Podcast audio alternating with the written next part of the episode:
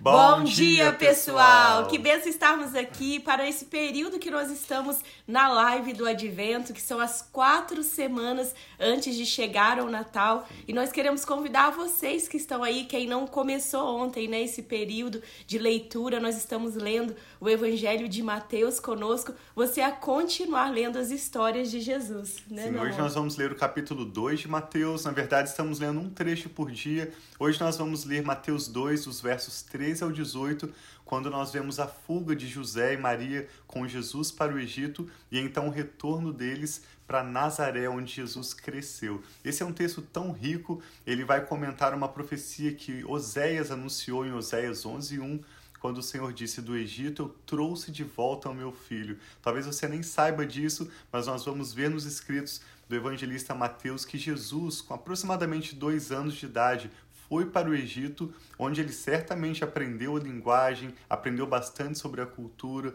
e ele cresceu alguns dos seus anos no Egito, antes dele voltar para Nazaré, onde ele cresceu com seus pais ali, Maria né, e José, seu pai legal. Então vamos orar, pedir ao Espírito Santo entendimento e nós convidamos a acompanhar conosco não apenas hoje, mas convidar os seus amigos, seus familiares e até o Natal. Vamos preparar os nossos corações nesse período chamado Advento, com a meditação na palavra de Deus e também orando pelas nossas famílias. Sim, vamos orar. Pai, muito obrigada. Obrigado por esse novo dia, que as tuas misericórdias se renovam sobre as nossas vidas. Nós consagramos, Pai, e apresentamos a Ti todo esse momento, essa live, esse novo dia que nós estamos aqui, Pai, iniciando. E que o Senhor, em nome de Jesus, abençoe as nossas famílias, abençoe a nossa mente, o nosso coração. Traga, Senhor, a revelação da tua palavra, os ensinamentos, Pai, que o Senhor tem para nós no dia de hoje. Amém. Nós te louvamos e te agradecemos. Em nome de Jesus. Amém. Amém. Nós sabemos que logo depois do nascimento de Jesus, ele não era ainda um bebezinho, provavelmente em torno dos seus dois anos de idade, de acordo com o que os magos anunciaram a Herodes. Por isso, lembra que Herodes mandou matar todos os meninos que tinham menos de dois anos de idade naquela região de Belém.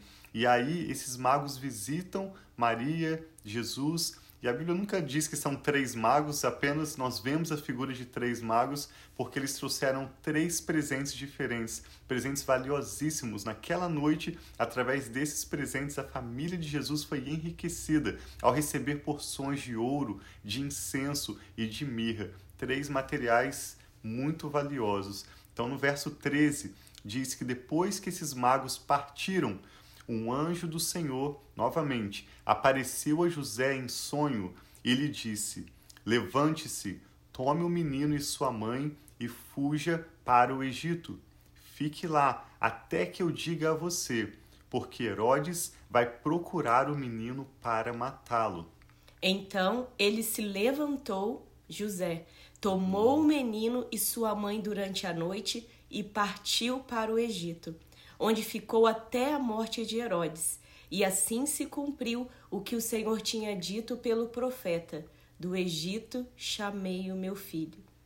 Quando Herodes percebeu que havia sido enganado pelos magos, porque Herodes pediu aos magos para lhe informar onde o menino estava, porque ele também queria ir adorá-lo. Na verdade, a intenção de Herodes era matar Jesus, porque ele sabia da profecia e da realidade que um novo rei se surgiria entre os judeus. E como aquele governante local, ele não queria competição, mas os anjos avisaram os magos: vocês voltem por outro caminho e não voltem para falar com Herodes. Herodes então ficou furioso e ordenou que matassem todos os meninos de dois anos para baixo, que diz, em Belém e nas proximidades, de acordo com a informação que havia obtido dos magos. Então se cumpriu o que fora dito pelo profeta Jeremias. Ouviu-se uma voz em Ramá, o choro e grande lamentação. É Raquel que chora por seus filhos e recusa ser consolada porque já não existem. Ontem nós lemos a profecia de Isaías, capítulo 7, dizendo que uma virgem iria conceber o que aconteceu com Maria, ao ser cheia do Espírito Santo, e ela trouxe à luz então Jesus. Jesus é 100% Deus. Ele não foi filho de José, ele não foi gerado por homem algum mas vindo do Espírito Santo, Jesus é 100% Deus e Jesus é 100% homem. Desde Gênesis, se você analisar toda a história bíblica, você vai ver que mesmo antes do pecado, Deus já tinha um plano de reconciliar a humanidade consigo mesmo.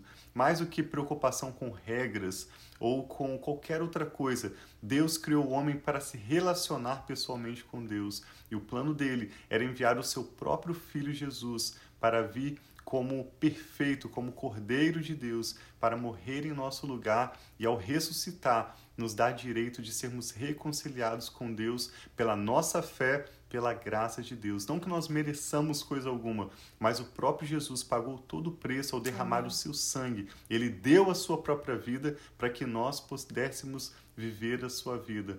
Ou podemos dizer que ele morreu a nossa morte para que nós possamos viver a sua vida. Aqui outra profecia se cumpre quando Oséias disse que o Senhor traria o seu filho do Egito. O Egito tem um significado tão profundo na palavra de Deus.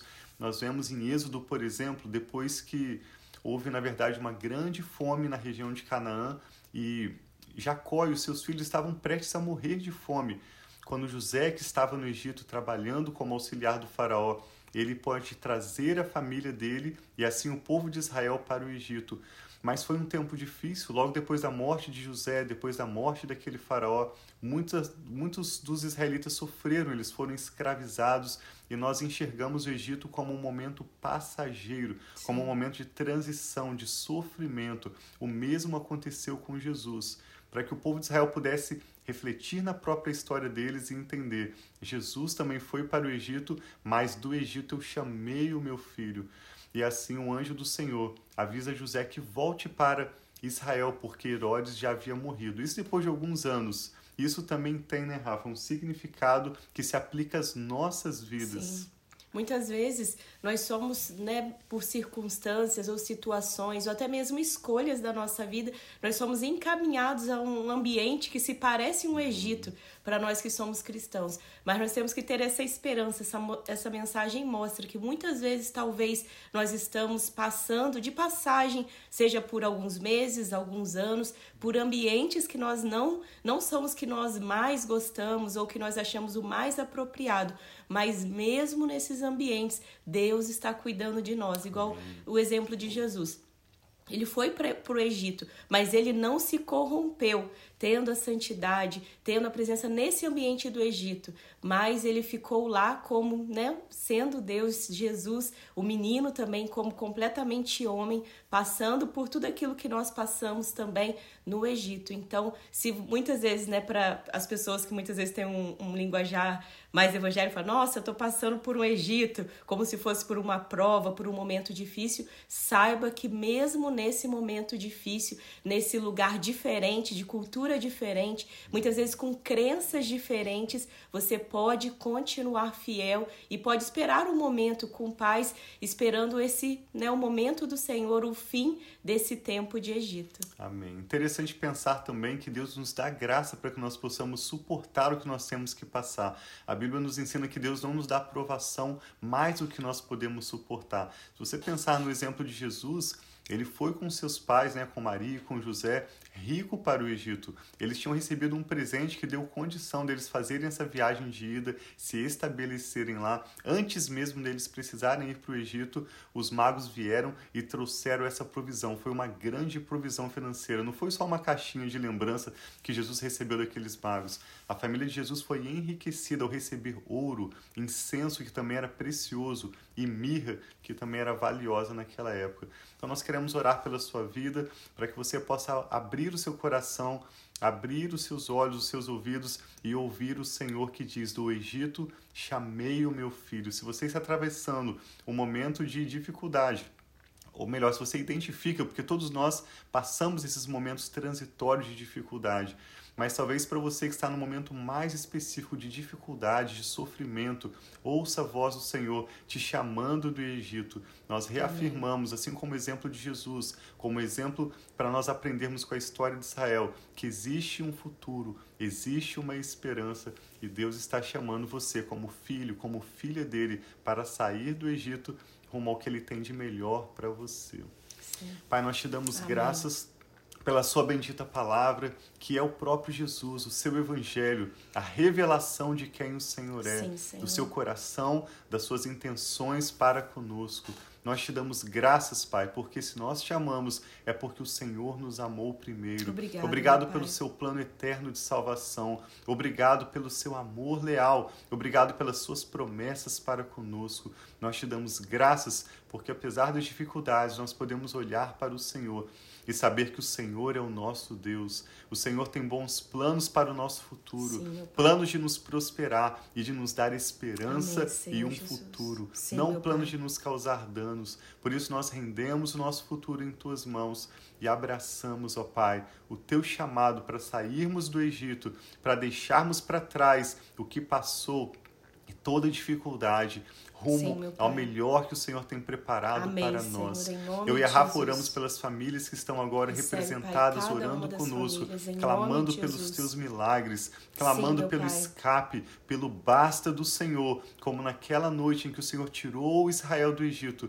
O Senhor, com mão poderosa, operou sinais, maravilhas, Sim, enviou os Senhor. teus anjos e socorreu o seu povo com forte mão, com milagres e maravilhas. Nós Amém, cremos no Senhor. mesmo hoje. Nós cremos, nas, cremos na mesma provisão que o Senhor enviou para José, Maria e Jesus, que o Senhor possa enviar a sua graça, Pai, para nos sustentar no momento da dificuldade Amém, e nos ajudar a avançar rumo ao melhor que o Senhor tem preparado para nós. Nós oramos por curas, nós oramos por portas de emprego abertas, Amém, nós oramos por Jesus. paz nos lares, nós Sim, oramos Senhor. por curas emocionais também, Amém, Senhor, oramos por salvação nos nossos lares, Sim, nas nossas comunidades, Amém, para que em Senhor. tudo, Pai, o teu nome seja glorificado o teu reino venha e a sua vontade se cumpra em nossas vidas, em nossas famílias e na terra como ela é feita no céu. Ajuda-nos, Pai, a ouvirmos a tua voz e te obedecermos. Ajuda-nos assim como Jesus, assim como José também foi, guiados pela voz, pelas orientações do Senhor e do seu Espírito Santo. Nós recebemos a tua palavra com gratidão, pedindo que o Senhor nos prepare, Pai, para que este Natal de 2022 seja o melhor Natal de nossas vidas Amém, Senhor, e para nossas Jesus, famílias. Um tempo de ti, salvação, Pai. um tempo de Sim. socorro, de fixarmos os nossos olhos somente em Amém, Jesus, Senhor, assim o autor seja. e consumador da nossa verdadeira fé. Nós te damos graças, Pai, e oramos em nome do Senhor Jesus. Amém. Então Deus abençoe muito o Graças seu dia, toda essa semana.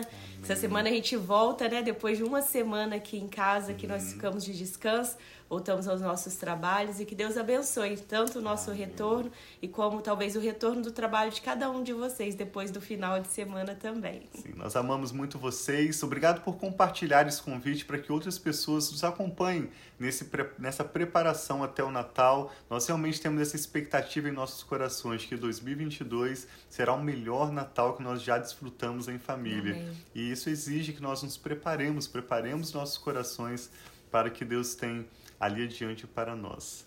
Deus os abençoe muito, nós amamos vocês.